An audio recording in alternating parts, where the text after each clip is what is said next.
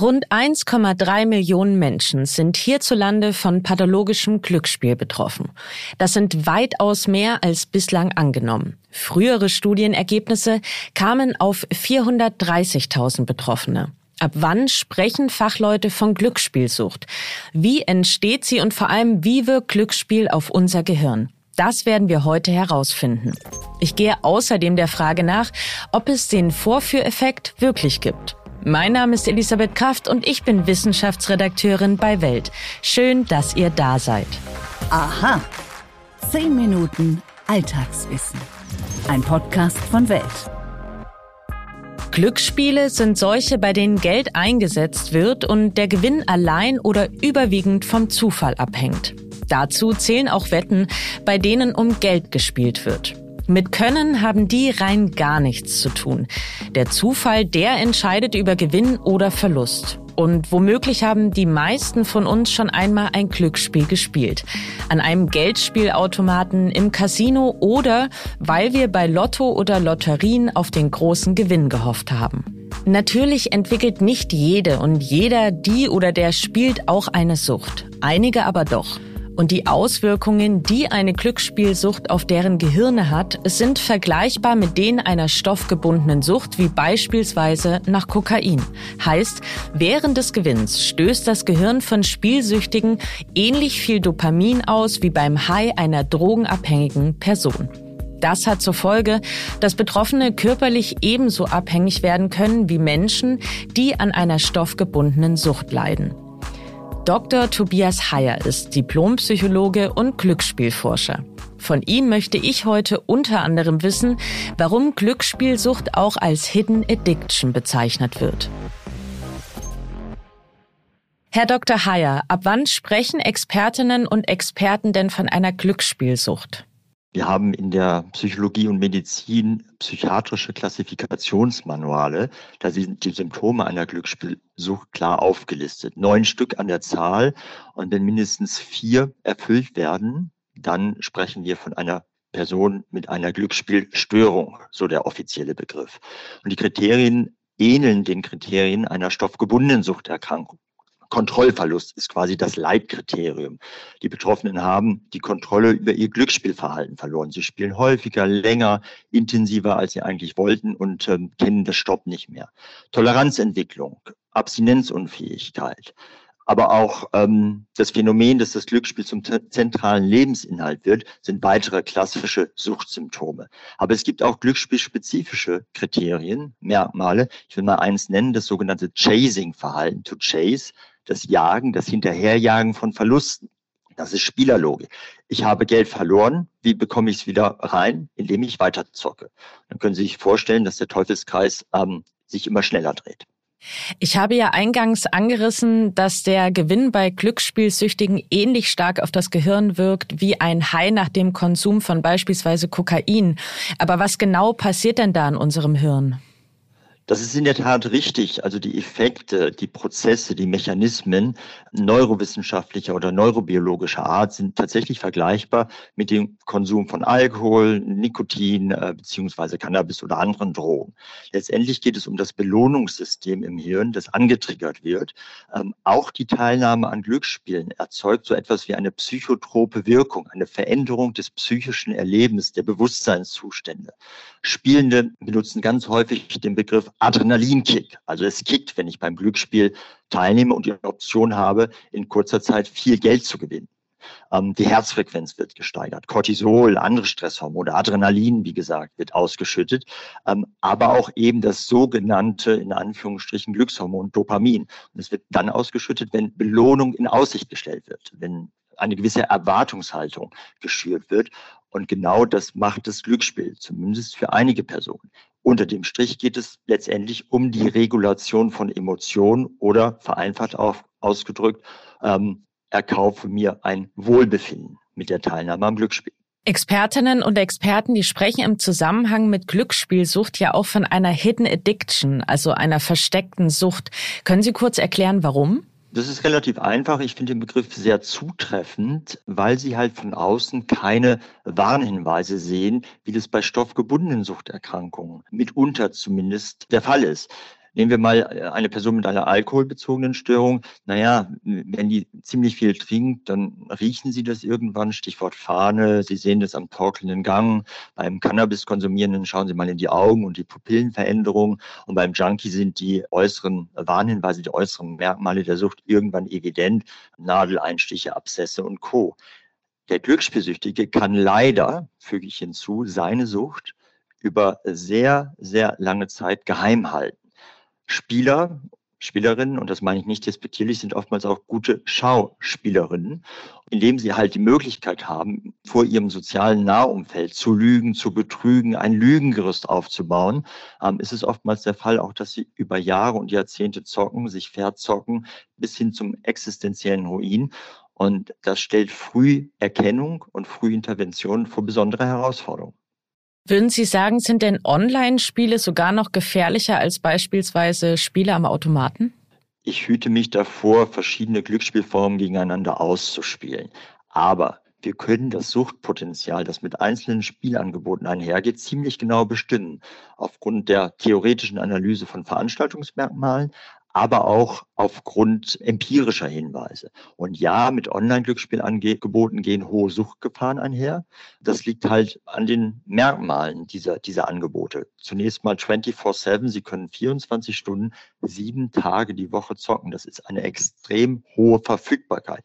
Sie brauchen nur Ihr mobiles Endgerät, einen Internetzugang und dann können Sie loszocken. Zu Hause, in der Badewanne, am Arbeitsplatz oder während dieses ähm, Interviews, wenn Sie sich das anhören. Hinzu kommt beim Online-Glücksspiel noch der bargeldlose Zahlungsverkehr. In der Regel zahlen Sie mit Kreditkarte. Das verschleiert den echten Geldwert und Sie verlieren viel schneller den Überblick über Ihre Einsätze und dann letztendlich die Verluste. Und es fehlt vollkommen die soziale Kontrolle, die wir im terrestrischen, im landbasierten Bereich haben. Also äh, im Internet gibt es niemanden, der sie, äh, der ihnen über die Schulter schaut und sagt, nun, Frau Müller-Meyer-Schulze, jetzt ist mal gut, geh mal nach Hause. Und das erhöht die Gefahrenmomente sicherlich und das sehen wir auch in beispielsweise anhand der Klientendokumentation. Es kommen immer mehr Personen im Glücksspielbereich, im Hilfesystem an, die Probleme mit Online-Sportwetten, virtuellen Automatenspielen oder Online-Casinospielen aufweisen. Wie wird so eine Spielsucht, wenn sie denn diagnostiziert wurde, behandelt? Ich bin ganz froh, dass wir mittlerweile in Deutschland ein relativ ausdifferenziertes Hilfesystem haben. Es gibt online gestützte Hilfen, es gibt offline gestützte Hilfen. Ganz klassisch im psychotherapeutischen Setting haben sich kognitiv verhaltenstherapeutische Maßnahmen bewährt. Zum Beispiel schaut man da, welche ähm, Situationen, welche Momente, welche Erlebensweisen führen dazu, dass man am Glücksspiel teilgenommen hat oder aber rückfällig geworden ist. Da geht es um die Funktionalität des Glücksspiels. Im ambulanten Bereich kommen oftmals noch Themen hinzu, wie Psychoedukation erstmal eine Aufklärung ähm, für die Betroffenen, dass es sich hier um eine Krankheit und kein moralisches Defizit oder anderes handelt. Es geht da oftmals um Methoden der Stressbewältigung, die zu verbessern sind. Es geht darum, Emotionen besser zu regulieren. Es geht auch oftmals um Fragen äh, des Selbstwertes, ähm, Erhöhung des eigenen ähm, Wertebefindens, der Aufbau sozialer Fertigkeiten und Fähigkeiten. Ganz wichtig auch äh, im Glücksspielbereich ist Rückfall Prävention und Geldmanagement. Glücksspielsucht ist die teuerste Suchterkrankung, das liegt auf der Hand. Und oftmals haben die Betroffenen auch den Zugang zum Geld vollkommen verloren. Geld ist für sie nur Spielgeld, der monetäre Wert ist auf der Strecke geblieben. Und das sind so viele Baustellen, die zu bedienen wären. Aber Intervention, Beratung, Therapie muss sich natürlich immer am Einzelfall ausrichten. Genau, jetzt haben Sie ja auch schon potenzielle Rückfälle angesprochen. Ist die Rückfallquote denn ähnlich hoch wie bei stoffgebundenen Süchten? Im Prinzip ja. Wir können da sehr grob von einer Daumenregel ausgehen. Wenn wir zumindest das ambulante Setting betrachten und hier die Suchtberatung stellen. Ähm, die Befunde, die vorliegen, zeigen, dass bei einem Drittel der Hilfensuchenden die Situation sich fundamental verbessert. Die leben glücksspielabstinent. Dann gibt es ein weiteres Drittel, da zeigen sich psychosoziale und oder finanzielle Verbesserungen, aber es kommt hin und wieder zu Rückfällen. Also die Stabilität ist noch ein bisschen brüchig. Aber, und das gehört zur Wahrheit auch dazu, gibt es ein weiteres Drittel, so Pi mal Daumen, die keine Verbesserung zeigen, an denen wird gezerrt, gezogen. Sie versuchen mehrfach ähm, verschiedene Wege der Genesung ähm, einzuleiten, aber sie werden dauerhaft rückfällig. Gibt es denn Beratungs- und Anlaufstellen, an die sich Süchtige oder deren Angehörige wenden können? Ich finde die Frage sehr schön gestellt, weil oftmals die Angehörigen auch vergessen werden. Ich möchte mal mit den Angehörigen beginnen. Auch die leiden, auch die brauchen Entlastung, auch die brauchen Aufklärung. Deswegen erstmal die Botschaft auch an die Angehörigen, an die Ehepartnerinnen, die Ehepartner, die Kinder, vielleicht die Eltern. Auch die sollten professionelle Hilfe aufsuchen und sei es nur, um erklärt zu bekommen, ja, das ist eine psychische Störung. Hier wird nicht aus Jux und Dollerei das Eigenheim verzockt, in Anführungsstrichen. Und wir haben, wie schon, wie schon erwähnt, ähm, vielfältige Hilfeangebote, äh, die klassische ambulante Suchtberatung, ähm, Kliniken, wo man dann auch mal für eine gewisse Zeit, mehrere Wochen eine Auszeit nehmen kann und sich in einem geschützten Rahmen stabilisieren kann. Aber wir haben auch niedrigschwellige Hilfeansätze, online gestützte Beratung, Telefon-Helplines, wo Sie vollkommen anonym ähm, sich an die Beraterinnen und Berater wenden können. Ähm, die haben wir zum Teil auch in türkischer oder russischer oder polnischer Sprache. Ähm, hier werden verschiedene Zielgruppen angesprochen. Und hier ist in Anführungsstrichen sicherlich für jeden etwas dabei. Mein Rat oder mein Tipp wäre, für die Betroffenen, je früher man sich professionelle Hilfe sucht, desto größer ist die Wahrscheinlichkeit in Richtung vollständiger Genesung. Das war Glücksspielexperte Tobias Heyer. Vielen Dank für Ihre Expertise. Vielen Dank. Warum machen wir das? Psychologische Phänomene erklärt. Ob Menschen unter Druck oder vor Publikum besser oder schlechter arbeiten, das hängt von unterschiedlichen äußerlichen und individuellen Faktoren ab. Dennoch, dass Dinge plötzlich nicht mehr funktionieren, sobald uns jemand über die Schulter schaut, das kennt wahrscheinlich jede und jeder. Wir sprechen dann gern vom Vorführeffekt und ich möchte heute herausfinden, ob es den wirklich gibt. Ein Team der University of Sussex Sackler Center und der Brighton and Sussex Medical School hat sich diese Frage ebenfalls gestellt. Und mit Hilfe von MRT-Aufnahmen haben sie eine Hirnregion identifiziert, die den Vorführeffekt erklären könnte. Ihr Ergebnis veröffentlichte das Team 2016 im Magazin Nature Scientific Reports. Demnach hätten bereits vorangegangene Versuche gezeigt, dass Teilnehmende, die beobachtet werden, bei Bewegungen mehr Kraft einsetzen.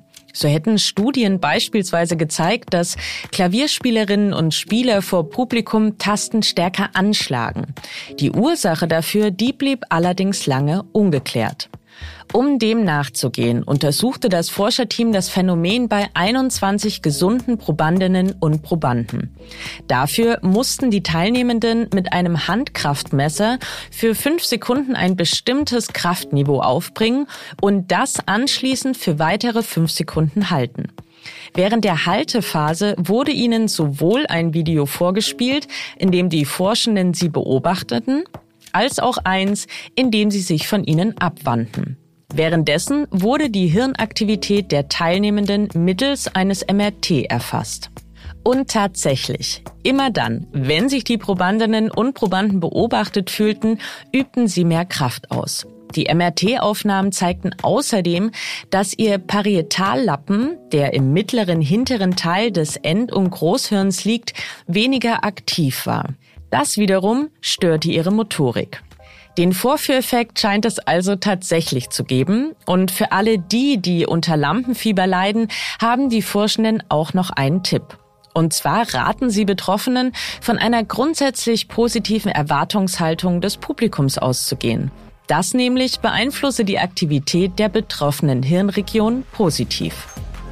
Wenn euch unser Podcast gefällt, dann tut mir einen riesengroßen Gefallen und bewertet uns auf den Plattformen. Bei Spotify und Apple Podcasts beispielsweise könnt ihr uns eine 5-Sterne-Bewertung dalassen, wenn euch unser Podcast besonders gut gefällt. Für Lob, Anregungen oder Kritik oder eben auch Themenvorschläge, die ihr vielleicht habt, erreicht ihr mich und mein Team jederzeit unter wissen.welt.de. Und damit wünsche ich euch einen fabelhaften Tag eure Elisabeth Kraft.